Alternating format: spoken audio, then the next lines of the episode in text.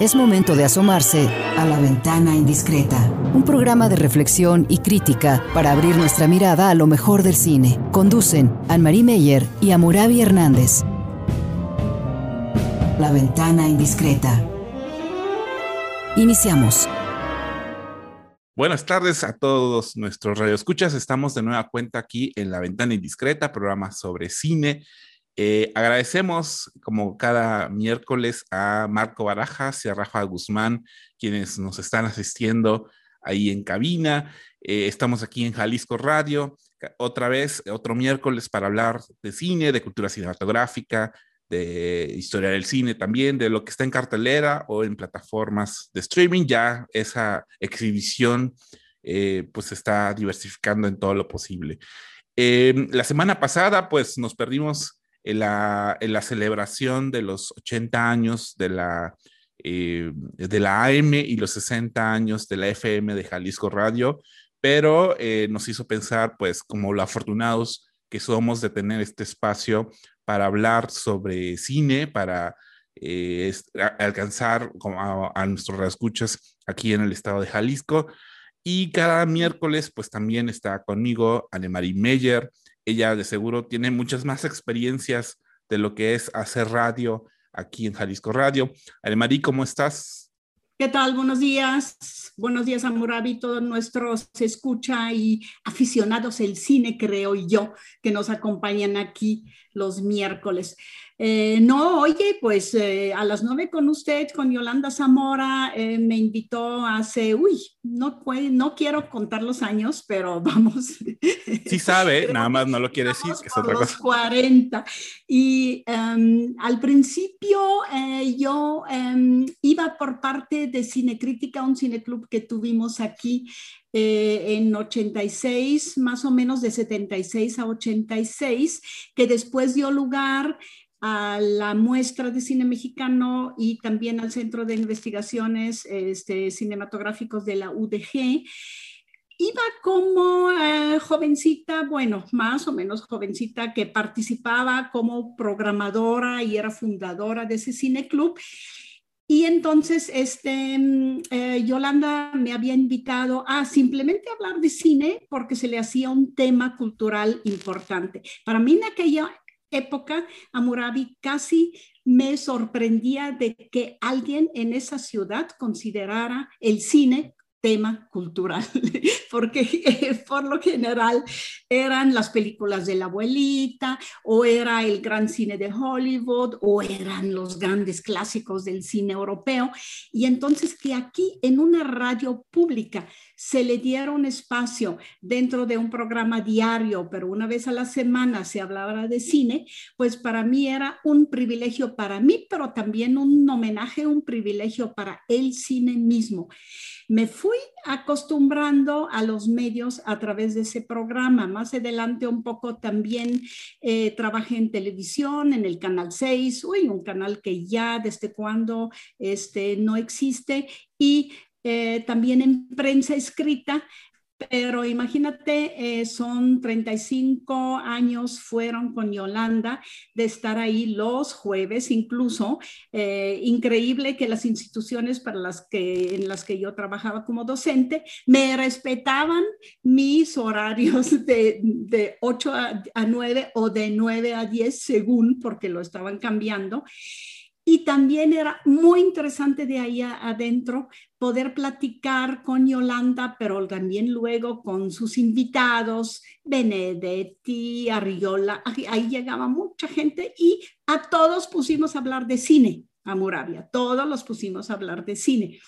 Y entonces se convirtió también en una mesa redonda de cada jueves alrededor del cine y su importancia también en la cultura y lo interesante es que cambiaron gobernadores, cambiaron directores, cambiaron editores de, lo de radio y ahí seguíamos y seguíamos y seguíamos contra viento y marea, ni siquiera con luchando, sino con ese espacio casi casi ritual establecido que ahí en todo a mí en todos esos años me hizo aprender muchísimas cosas y también identificarme, identificarme mucho con eh, los radioescuchas que cada, fielmente cada jueves nos escuchaban. Sí, ya era como institucional el jueves de cine, eh, hasta que, bueno, Yolanda finalmente decidió cerrar su programa. Le mandamos un saludo a Yolanda Zamora, también gracias a ella yo pude entrar aquí a radio hace unos dos, tres años, también a Jalisco Radio, y entonces eso, eso se agradece mucho y se agradece mucho que la estación nos permita, pues, pues efectivamente considerar, discutir, hablar sobre cine, pues como en su calidad más bien como de cultura, ¿no? Y eso es algo que nos da mucha satisfacción. Y obviamente, pues felicidades a la estación por tantos años de trabajo. Ojalá que siga manteniendo esa cualidad de servicio también a la ciudadanía. Em, hablando sobre, pues, digamos, eh, la historia de, de, los medios, bueno, hoy vamos a estar hablando de eh, una película que está en cartelera o estuvo en cartelera, se este está moviendo en la cartelera de cine aquí en Guadalajara, que se llama El Diablo entre las Piernas, película de Arturo Ripstein, otro, otro autor que, que tiene muchos años trabajando y que sigue dando lata, digamos, como en, en, el, en el, ambiente cultural. Un poco nos hace pensar que, pues, em, pues ya con el regreso, digamos, como a las salas de cine, pues vamos a estar viendo en las próximas semanas eh, estrenos de cine mexicano que nos están llamando mucho la atención. Por ejemplo, la próxima semana ya se estrena Los Lobos, el 10 de junio, jueves 10 de junio se estrena Los Lobos, película de Samuel Kishi. El 8 de julio se estrena ya Te llevo conmigo, esta película que ganó en Sundance. O el 5 de agosto se estrena Sin señas particulares, una película que también tenemos mucho interés de ver. Eh, hace recientemente en streaming estuvo un estreno eh, de películas que ya estuvieron en cartelera, pero que justamente al estrenarse en streaming tienen como mayor alcance. Por ejemplo, El baile de los 41, película de David Pablos que está en Netflix, o Nuevo Orden, película de eh, de Michel Franco, que está en Amazon Prime. Es decir, se está llenando ya de cartelera. Estamos viendo películas mexicanas en cartelera, en plataforma de streaming. Y obviamente, pues vamos a estar muy al pendiente para comentarlas aquí en el programa. Eh, la película de, mm, de, Arturo Ripstein está ahorita en cartelera de la Cineteca FIC, entonces eh, si les interesa la discusión que tengamos hoy, pues podrán aventarse hablar sobre él. Arturo Ripstein es un director que, digamos, está muy en consonancia con esta generación de directores de los años 70, de los años 80, que, digamos, sí vinieron a dar como un vuelco a la cinematografía mexicana, ¿no? Este está muy vinculado con Felipe Casals, está muy vinculado con Jaime Humberto Hermosillo, con eh, Jorge Fons, etcétera, ¿no? Entonces, eh, ¿qué piensas, Anne-Marie, de, que Arturo Ripstein siga filmando después de tantos años de estar en el escenario del cine mexicano. Siento un enorme gusto, eh, sobre todo también porque es mi generación. Yo llegué a México en 1971 y fue justo el inicio del auge del cine independiente. Amorabi, si te imaginas, este, llego a, México y sabiendo un poquito, pero poquito, eh, sobre la gran época de oro del cine mexicano, sus melodramas, eh, sobre todo también las películas que Buñuel hizo en México, estaba haciendo en México. Y llego a México y en 71 cuando la primera generación del CUEC eh, eh, había hecho sus películas y por qué le llamamos independiente. Le llamamos independiente porque realmente no era el cine industrial. El cine industrial en aquella época estaba en poder dominado por eh, el Estado. Este, entonces, todo lo que tú hacías en 35 milímetros tenía que hacerse con el sindicato que te incluso ponía ahí eh, gente para el cable blanco, el cable negro, un médico, una enfermera, los actores, etcétera. Y esa generación recién egresada del CUEC o incluso independiente hacía un cine totalmente lejos de todo eso, con ah, productores privados como Barbachano, Manuel Barbachano Ponce, por ejemplo, con este, la Filmoteca de la UNAM, con el CUEC eh, de la Escuela de Cine de UNAM y, en, y fue, fue un cine que llegó a aportarle un aire tan fresco, tan, digamos, como si fuera la nueva ola francesa, así diciendo irreverentemente, el cine de papá de los viejos ha muerto, nosotros aquí estamos, ¡pum! Y ahí estaba estaban con sus primeras películas. Eh, Ripstein hizo la primera en 66, también Hermosillo y otros que tú ya dijiste, está Le Duc, está Casals, está Retes, Gabriel Retes también, Alberto Bojorques, que se nos murió demasiado temprano, estaba ah, en aquel entonces haciendo sus películas. Y ¿Dónde las veíamos, este, Amurabi? Las veíamos en 16 milímetros en esos proyectores casi, casi em, transportables, eh, en cineclubes, en escuelas, en universidades también, en salas, en auditorios alternos, porque al cine comercial no llegaban. Y fue cuando a través del Cineclub también decidimos hacer la primera muestra de cine para que esa generación tuviera no un festival competitivo, tuviera pantallas donde mostrar su producción, que en aquel entonces pues no tenían ni dónde enseñar sus películas. Sí, y al final, pues digamos que fue la generación que quedó en la historia del cine mexicano, ¿no? Es decir, el cine comercial pues era el cine ficheras, era el cine, digamos, como más infantil o cosas por el estilo, pero pues, realmente lo que hoy recordamos de esa época son esa generación de realizadores. Eh, cerramos nuestro primer bloque. Eh, quisiera compartir una canción de una película de Zack Snyder que está actualmente en Netflix. ¿no? Es una película que, digamos, no, no, no pues es entretenimiento bastante simple. Eh, Army of the Dead, el ejército de los muertos, pero el soundtrack realmente está increíble. Por eso quería compartir esta canción, The Gambler, de Kenny Rogers. Nos escuchamos en el siguiente corte. on a warm summer's evening on a train bound for nowhere. I met up with a gambler. We were both too tired to sleep, so we took turns of staring out the window at the darkness till boredom overtook us. And he began to speak. He said, Son, I've made a life out of reading people's faces and knowing what the cards were by the way they held their eyes. So if you don't mind my saying, I can see you're out of aces. For a taste of your whiskey, I'll give you some advice. So I handed him my bottle, and he drank down my last swallow. Then he bummed a cigarette and asked me for a light, and the night got deathly quiet and his face lost all expression. Said, if you're gonna play the game, boy, you gotta learn to play it right. You got to know when to hold 'em, know when to fold 'em, know when to walk away, and know when to run. You never count your money when you're sitting at the table. There'll be time enough for counting when the dealing's done.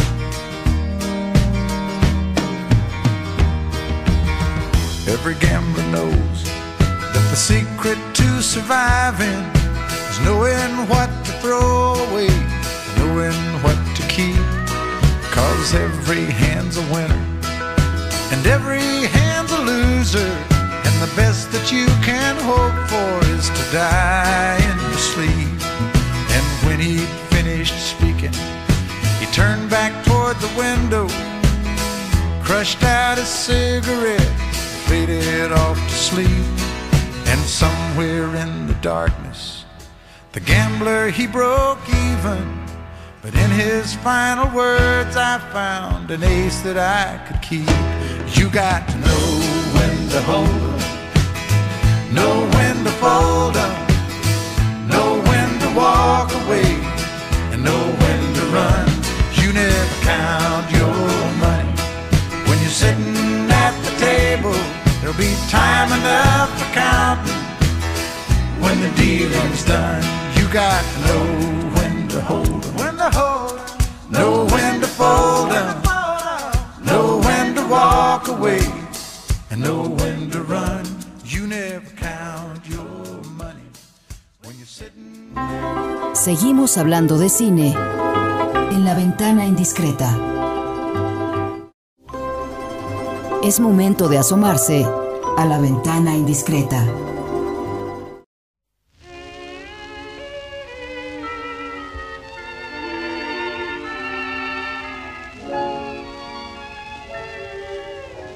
Ein rätselhafter Schimmer, ein je ne sais pas quoi, liegt in den Augen immer bei einer schönen Frau. Doch wenn sich meine Augen bei einem vis-à-vis ganz tief in seine saugen, was sprechen dann sie? Ich bin von Kopf bis Fuß auf Liebe eingestellt, denn das ist meine Welt und sonst gar nicht. Das ist, was soll ich machen, meine Natur. Ich kann halt lieben nur und sonst gar nicht. Männer umschwirren mich wie Motten um das Licht. Und wenn sie verbrennen, ja dafür kann ich nicht.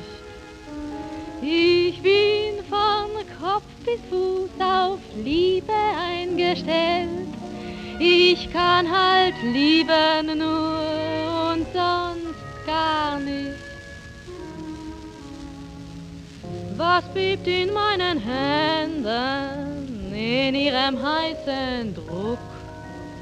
Sie möchten sich verschwenden, sie haben nie genug. Ihr werdet mir verzeihen, ihr müsst es halb verstehen. Es lockt mich stets von neuem, ich finde es so schön. Ich bin von Kopf bis Fuß auf Liebe eingestellt, denn das ist meine Welt und sonst gar nicht. Estamos aquí de regreso en la ventana indiscreta.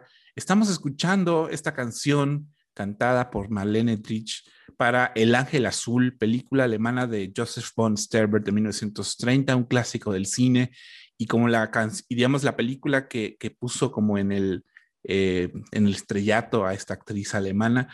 Eh, voy a dejar al Marí que diga el nombre en alemán porque yo no puedo con esa pronunciación. Ich bin bis auf Liebe eingestellt. Ich bin von Kopf bis Fuß auf Liebe eingestellt. Marlene Dietrich, en esa película Lola, hace el papel de una eh, cabaretera y es la canción preferida del público de ese cabaret. El cabaret es el ángel azul y el que se enamora de ella perdidamente, apasionadamente, hasta no poder ni respirar, es un ya um, viejo, mayor, maestro de un colegio típicamente prusiano, un tipo así que la disciplina, los alumnos cuando quieren hablar tienen que levantarse y casi, casi saludar, saludar así uh, militarmente. Es todo una burla la película finalmente de esa disciplina alemana casi militarista y cómo los deseos pueden venir a romper una vida que se movía simplemente en este, carriles rutinarios y no tenía nada de placer. Me parece sumamente interesante, importante, cuando eh, vi la película, dije, ¿cómo Empieza Ripstein con esa vetustidad alemana 1930, porque le quiere como poner un homenaje también al cine en blanco y negro, a la estética esa de ver la realidad en blanco y negro y además a una, digamos, una, una, un destino muy trágica de una pasión, de una pasión mal vista, de una pasión pecaminosa para la sociedad, obviamente con el único que, que lleva un poquitito de cercanía, el, ese profesor antiguo es con su pequeño canario, que en la película también muere y él finalmente también sobre su pupitre, lo encuentra muerto porque no puede con el rechazo de ah, la mujer de la que él se enamoró. Es esa atracción, em, digamos, del eros eh, fuertísima en una persona ya más antigua y que lo mueve totalmente. Creo que Ripstein tiene eso eh, como uno de los leitmotivs de toda su obra, ¿no? También Tiempo de Morir en 1966 fue la primera y es más un western, este, está eh, basado en un, eh, en un texto de García Márquez y así durante su obra él trabajó con... guiones adaptados de Pacheco, de Leñero, de José Donoso, y ah, hizo películas ah, importantes también. Él es hijo de un productor, Alfredo Ripstein, que era el, em, digamos, el, el, el, productor preferido y el que más le ayudó también a Buñuel a hacer su carrera aquí en México. Pero él era muy joven, nunca fue asistente, como dicen este, uh, algunas um, algunos, este, enciclopedias. Nunca fue Ripstein asistente de él, era demasiado joven, pero sí convivía con su padre, el productor, y en, la, en las realizaciones de las películas, en las producciones. Digamos que el deseo reprimido y también una sociedad que reprime los deseos una religión que reprime los deseos, como la católica, por ejemplo, eh, es muy, está muy presente en sus películas. No sé si recuerdas El Castillo de la Pureza, Moravi, crees, creo que tú ahí tienes una muy especial eh, relación con tengo, tengo como una especie de que te marcó en tu... Como de trauma personal, sí, con el Castillo de la Pureza. Sí, bueno, eh, nada más decir, la canción está, es, parte, es el inicio de la película El Diablo entre las Piernas, película de, de Arturo Ripstein, que está actualmente en cartelera de, en la cartelera de la eh, Cineteca FIC, ¿no? Y estuvo también hace poco en la cartelera comercial. Eh, yo conocí a Rapstein eh, a partir del Castillo de la Pureza. Fue una película que en la prepa, un, yo estuve en una prepa jesuita y entonces uno de los jesuitas que nos daba clases nos llevó a toda la generación de las, así un montón de muchachos de 15, 16 años al cine a ver el Castillo de la Pureza. Ya ni siquiera recuerdo para qué, pero eh, eh, todos sus temas los explicaba a través de películas y casi siempre eran películas como con un sufrimiento espiritual muy fuerte, ¿no? Entonces, obviamente, esta historia de un señor, de un padre de familia que tiene encerrado a, su a toda su familia en una casa y obviamente eso despierta un montón de deseos reprimidos, pues obviamente para esa edad sí fue como muy fuerte. Y también es una película que tiene un montón de repercusión, digamos, en otros directores, ¿no? Pienso, en, por ejemplo, en Yorgos Lantimos, que también tiene una película muy similar a esa, ¿no? Y que también es conocido por ser un director como con, eh, que, despierta emociones como muy lastrantes, como muy difíciles y duras, ¿no? Entonces, obviamente, eh, Ripstein, que está en esta generación de directores mexicanos de los años 70, yo creo que sí comparte con toda esta generación, como Felipe Casals, como eh, Jaime Alberto Hermosillo, eh, uno que vienen como saliendo de esta idea, digamos, del melodrama clásico de la época de oro cine mexicano, ¿no? Que más bien era mucho más romántico y mucho más feliz, y de pronto más bien van dando luz a momentos más oscuros de la sociedad y de la condición humana, y el otro es como un enorme pesimismo alrededor de eso, ¿no? Y creo que obviamente esta última película, la del Diablo entre las piernas, pues comparte justamente un montón de, pues, de ese estilo y de ese, digamos, ese estado de ánimo que impregna sus películas. De hecho, en momentos en donde sentí que estaba viendo El Castillo de la Pureza, porque finalmente todo, casi toda la película sucede en el encierro de una casa y eh, apenas salen eh, más que ciertas cosas a encerrarse también en otros lados eh, y, ese, digamos, ese espectro como de luces y sombras que hay en la fotografía en blanco y negro que tiene la película, pues obviamente habla de un montón de emociones escondidas y reprimidas que están pasando los personajes. Desde los títulos, a Murabi ya podemos ver por dónde va el cine de Ripstein, porque esa generación no estaba jugando a hacer buen cine, a ser creadores de buenas películas que se difundieran en todo el mundo, tuvieran éxito internacional, porque sí se sentían sinceras, abiertas, hablando de sufrimientos, criticando la sociedad, criticando mucho, mucho la represión también de los deseos y de la represión social de las clases sociales, por ejemplo.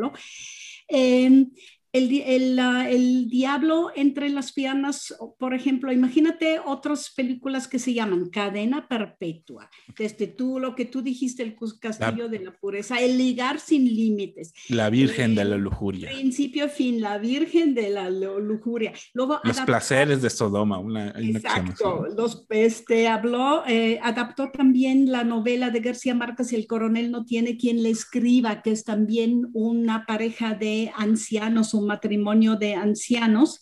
Y El diablo en las entre las piernas, obviamente es un título fuerte, que tiene como un concepto religioso y el otro tiene más que ver con psicología, con psicoanálisis, con etcétera, deseos no controlados, que me parece importante que le pusieran ese título. Sí, la película es eso, la película es una eh, una historia como el cine de cámara alemán que densifica, condensa todo en el fondo en un interior y que es la casa de ese matrimonio. Eh, y lo que hay hacia el, el, exterior son más bien las salidas como fantásticas o las salidas un poco de liberar, un poco de deseos o también de consuelo de los personajes. Y lo que vemos aquí en El Diablo entre las piernas es, yo creo que desde que empieza con él, que lo vemos a través de una rendija de una puerta, como se levanta en la mañana, es un hombre ya este, viejo, eh, en ropa interior, mm, lento, mm, amargado, y que camina por los corredores para ir al cuarto de su esposa, que todavía está dormida, y le saca una foto este, un poco indecente, es uno que vive en su, yo lo veo como en una cárcel, lo veo que en una trampa también, y la película observa eso, observa de que el tipo no puede con sus deseos viriles, su masculinidad nunca la ha reflexionado, nunca ha hecho un papel consciente de, lo que puede ser una relación con una mujer, sino que él asume y se asume como masculinidad que tiene el derecho sobre todos los demás que están alrededor, que es su esposa, una criada, un amante que por ahí también le sirve de consuelo. Y lo terrible es que ella también por su lado acepta mucho su rol de sumisa, no sé si estés de acuerdo. Tiene, la conocemos bien, tiene sus momentos donde juega, pero siempre es a escondidas, ¿no? Dice, voy al gimnasio y va a una escuela de tango. Todo eso está como retro, todo, todo desde el blanco y negro hasta el matrimonio, hasta la casa, los interiores horribles, este, todos sobrecargados de muebles y de tiliches, todo huele a antiguo, incluso los olores son muy importantes en esa película y los sonidos y también la ropa, la ropa que casi casi nada más los vemos en ropa interior a los dos con su bata en la casa eh, eh, si yo llegara, si fueran mis abuelos y hubiera llegado con ellos, diría, no, con esos, con esos viejos, viejos tilicheros, yo jamás quisiera ir, porque esa em, casa y, la vida de ellos suena a vetustidades. No sé si ahí estés de acuerdo conmigo, que eso es como la estética y por eso es tan terrible lo que vemos y por eso no solo lo sufren, la sufren los personajes, también la sufrimos nosotros como espectadores. Sí, porque cualquiera pensaría que, digamos, puede ser una historia sobre violencia intrafamiliar, ¿no? Por la manera en que el esposo agrede, verbaliza un montón de agresiones, eh, que luego la mujer está escribiendo en un cuaderno, eso es muy curioso, todo lo que le está diciendo es de, tú eres una prostituta, eres una no sé qué, etcétera, y que al final lo lee, el, ser, el, padre lo lee en voz alta y obviamente dando otro sentido como a todas esas agresiones verbales, pero, pero más bien, pues más bien retrata una relación, lo que hoy en día este, muchos jóvenes dirían una relación tóxica, ¿no? Este, en el sentido de una relación de codependencia emocional muy fuerte y que además se refleja mucho como en el espacio, como dices, en esa casa que digamos eh, se siente como húmeda y se siente como vieja y parece, aunque está en la Ciudad de México, pues parece que está como aislada del mundo, ¿no? Entonces, obviamente esa, esa, eh, esa ambientación que hay en la película creo que es muy pertinente para entender la relación por la que viven estos dos personajes. Creo que un poco lo que quiere mostrar Ripstein es cómo, digamos, esa miseria que hay en el alma, se finalmente termina como reflejando en el cuerpo, en el cuerpo caído, en el cuerpo, digamos, los cuerpos de los personajes, pues que ya son viejos, que pues ya están como, eh, que todo el tiempo le están mostrando en, pantalla, que pues se siente como, como flácido y caído y viejo y todo eso, ¿no? Entonces, obviamente, eh, pues, eh, digamos, es una expresión, digamos, mucho más... pues digamos, como de la oscuridad del, del, ser humano, pero expresada a través de un montón de imágenes, digamos, eh, muy sórdidas y como muy oscuras. La, la cámara los espía, ¿no? La, la, la, mirada de la película es muy cruel sobre los personajes, es como si fueran ratones de, de, de laboratorio, tengo la impresión. Y entonces yo pensé, que el inventar ahí por, eh, por parte de la guionista con la que uh, Ripstein trabajo, trabaja desde más de ¿no? 30, 40 años, desde 86 más o menos. Es su esposa también. La, joven criada que, uh, que inventa Paz Alicia García Diego, que es su colaboradora y su esposo en la vida, en la vida real, serviría un poco para observarlos, como si fuera el ojo de la cámara, ella y los viera. Pero lo terrible es que lo involucra en el acto. La, ella acepta también el patriarcado de él y hacerla sufrir más a ella, porque lo que él, ella sabe, por ejemplo, de él que tiene un amante y todo eso, para ella no es argumento en, pro, del hombre, en contra del hombre, sino en contra de la mujer. Eso me parece terrible porque entre, entre los tres personajes entonces hay un, un contubernio también de que aceptan los roles sociales de Uh, del, yo diría del macho, aunque aquí es un macho herido, herido a muerte, y de la mujer que finalmente también le entra al juego y se queda atrapado en ese juego, y la jovencita que podría ser la que denuncia todo, como que eh, del, del castillo de la pureza, la que sale al exterior y le dice, oiga, aquí adentro está pasando una tragedia y nadie interviene, pero no, ella le entra al juego y creo que ahí sí está todo el, pues sí, el pesimismo, creo, de la pareja del guionista, de la guionista y, del, y de Arturo Ripstein, que insisten en que lo social y la represión social, pero también la represión individual de los propios deseos, lleva a pues son tragedias monstruosas y finalmente a crear monstruos en esa, en esa sociedad. Y que, además es, este personaje de, de, la, no sé si es una sirvienta, pero de alguna manera también es un sustituto de una hija ausente, de una hija que no está ahí, que debería estar ahí, ¿no? Eh, bien, esta película pues está en cartelera de, de la Cineteca FIC, eh, sale varios eh, actores conocidos como de los melodramas de las telenovelas también, este, Silvia Pasquel, Alejandro, Saure, Alejandro Suárez, que en ningún momento lo reconocí hasta después, eh, eh, Patricia Reyes Espíndola, Greta Cervantes, Daniel Jiménez Cacho, aparecen en la película El Diablo entre las piernas.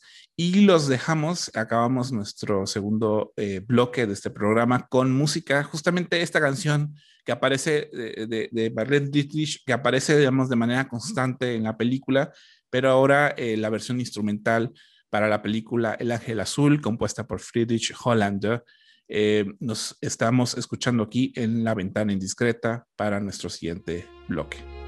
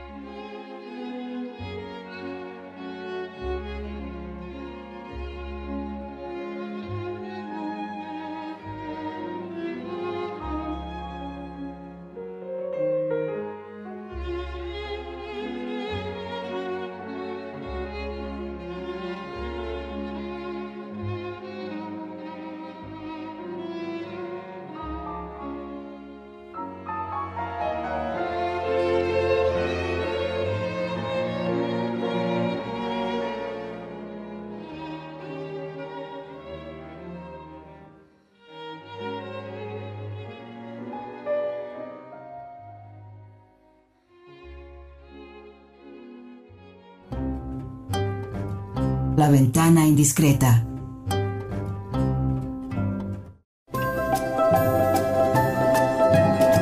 La ventana indiscreta.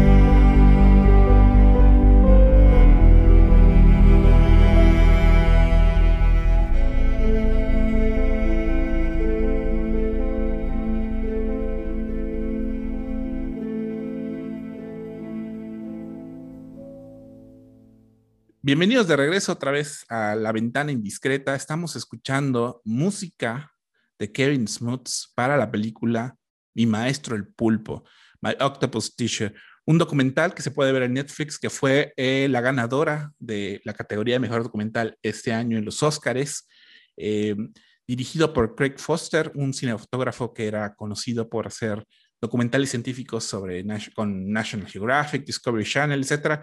Y bueno, si, si, son muy interesados como en este tipo de documentales como de naturaleza, de animales, de ecosistemas, digamos, muy alejados del nuestro, de los que nosotros conocemos cotidianamente, pues obviamente es un documental que puede ser mucho de interés.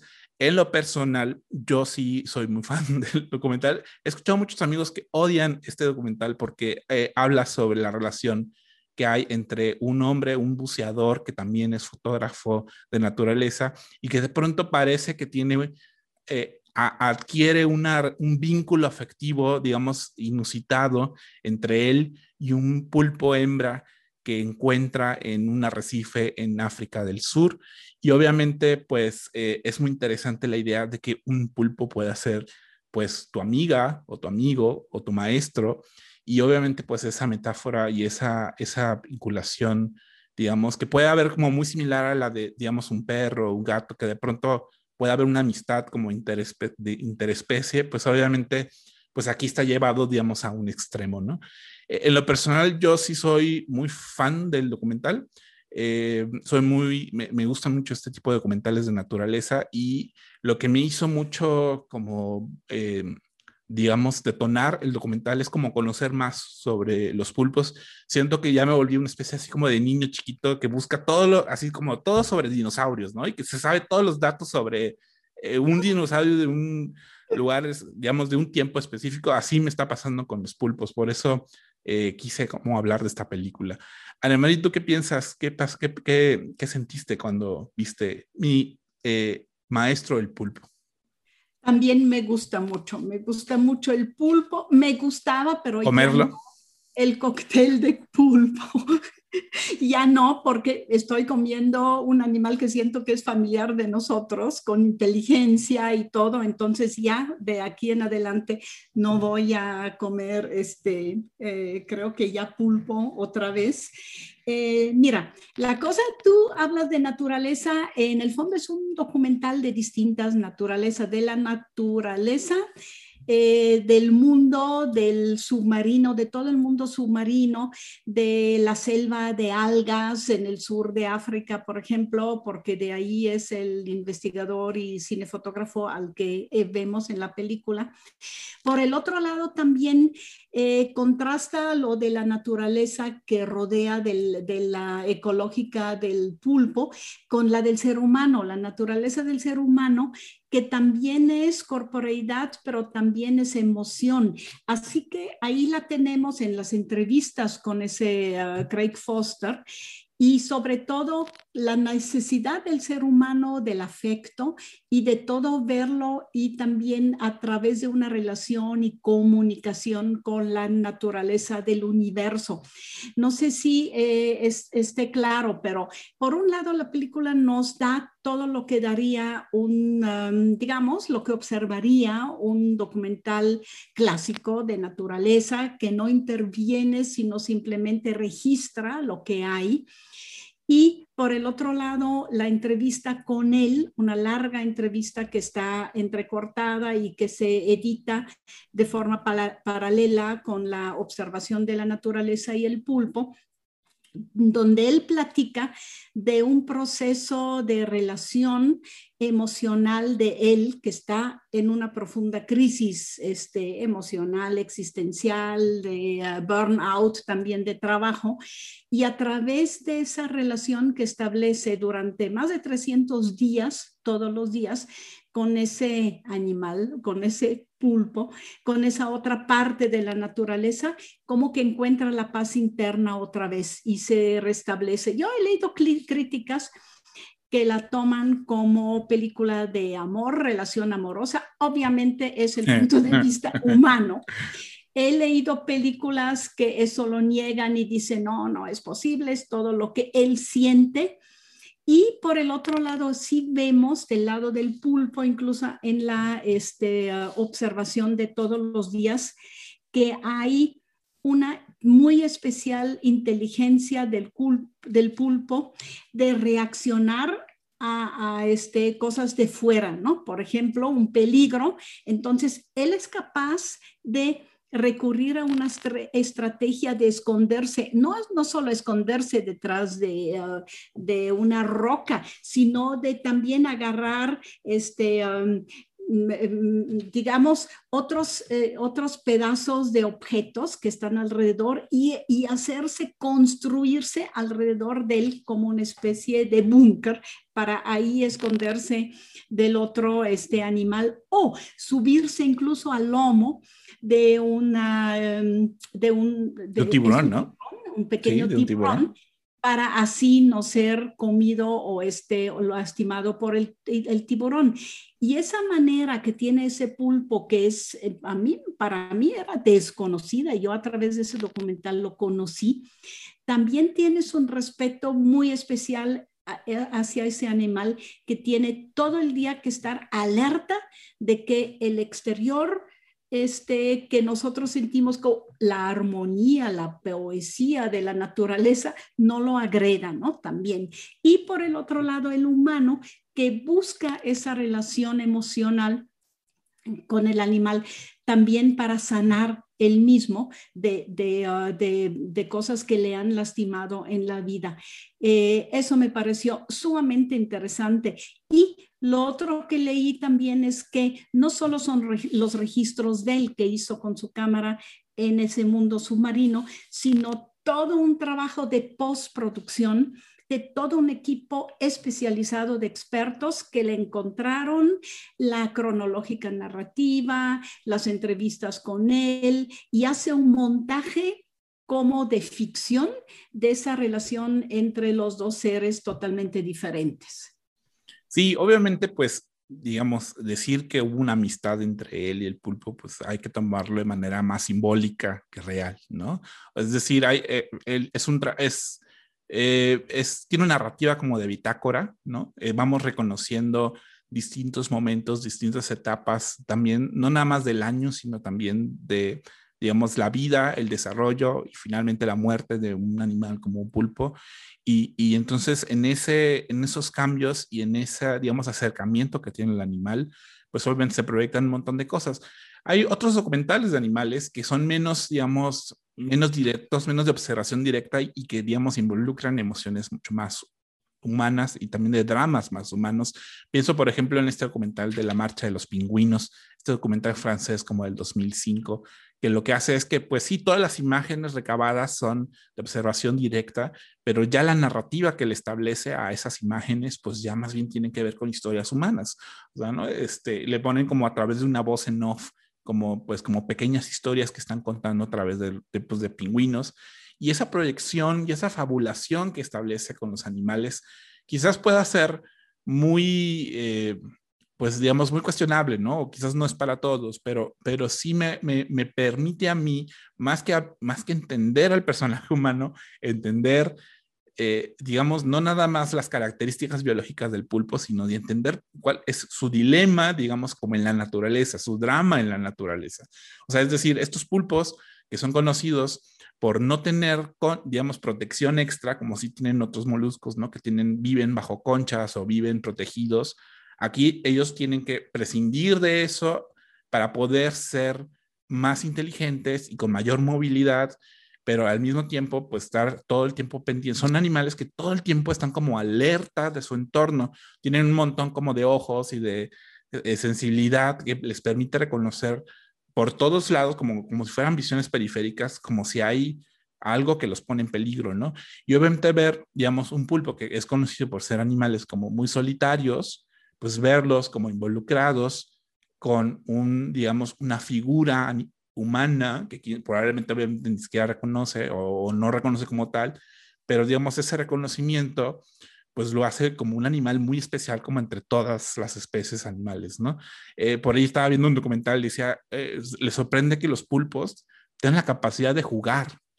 O sea, eso es una característica muy de los mamíferos, de los seres humanos o de los animales, digamos, eh, más, digamos, más desarrollados, porque regularmente jugar implica que la persona, que el ser, se sienta cómodo con su entorno, no sienta que está en peligro alrededor de, que, haya peligro alrededor de él, ¿no? Y obviamente eso, un pulpo, pues todo el tiempo está al pendiente o todo el tiempo está, digamos, eh, con ese pendiente de que no haya un depredador encima de él y que tenga esa capacidad de jugar, pues lo hace un animal pues muy inteligente y muy especial, ¿no? Entonces, obviamente, esa, esa, esa capacidad, digamos, estética que tiene el animal, me parece que el, el, documental lo recupera muy bien y lo plantea muy bien. Por eso a mí me gustó eh, mi, maestro el pulpo. Sí, ahí aprendimos a través de las situaciones y también de la observación del pulpo y de cómo él mismo Craig reacciona a esa relación que empieza un poquitito entre ellos. Eh, es como mucha, también mucho respeto hacia todo hacia todo de lo que es capaz un pulpo, ¿no? También. A mí me gusta mucho la película Atlantis de Luc Besson, eh, donde en pequeñas escenas Luc Besson arma a través de la música y los movimientos de, de animales submarinos una poesía muy especial, irónica, chistosa, pero también acerca de temas muy típicos para todos los seres vivos, que es el comer, la, eh, la sexualidad, la, la, relación con otros, el juego también, ahí está, por ejemplo, con los delfines que brincotean en el agua. Y aquí en esa película me parece que mi maestro el pulpo, por lo de mi maestro se me hizo chistoso, eh, al tipo el pulpo sí le enseñó no solo eh, tenerle respeto a todo lo que es capaz de hacer, a su inteligencia, que incluso los tiene en sus ventosas y los tentáculos, sino también a tener esa tranquilidad de estar esperando eh, debajo del agua, a cómo en el siguiente momento tiene que reaccionar. Creo que por ahí está lo de la palabra de maestro, porque el rendirle ese homenaje a un pulpo como su maestro, el ser humano finalmente se dio cuenta que corría detrás de cosas que no valían la pena y que tenía que reconocer lo que en la vida es realmente importante. Pues eso el cine norteamericano lo tiene mucho y esa película también lo tiene. La manera de hacerlo narrativo, ficcionado, eh, poner también puntos emocionales de identificación, que la misma música juega también ese papel, está hecho también para ser pues más este posible difundirlo masivamente y de veras es una película que yo pienso que está dirigida a toda la familia, que aprenden niños, aprenden adultos y aprenden viejitos de respetar y, ser más tranquilos también y ser más adaptables también al momento que están viviendo. Y un poco como una especie también de crítica, digamos, a, digamos, a esta vivencia del mundo moderno, de estar siempre ocupado, ¿no? Eso, eso pues también está, está en la película. Y yo también rescato mucho el trabajo de, de fotografía, me parece increíble. Hay unas fotos, o sea, hay, hay unos encuadres eh, padrísimos que yo también estaba pensando cómo le hacían para digamos, la paciencia para tener que estar como este, debajo del agua todo el tiempo filmando debió haber sido increíble. Eh, gracias a Marí, gracias a todos los que nos estuvieron escuchando el día de hoy. Eh, cerramos la ventana el día de hoy de la ventana indiscreta con música, con los créditos finales de mi maestro El Pulpo y les agradecemos a todos a los que nos escuchan. Nos escuchamos la próxima semana para hablar de los lobos. Hasta luego.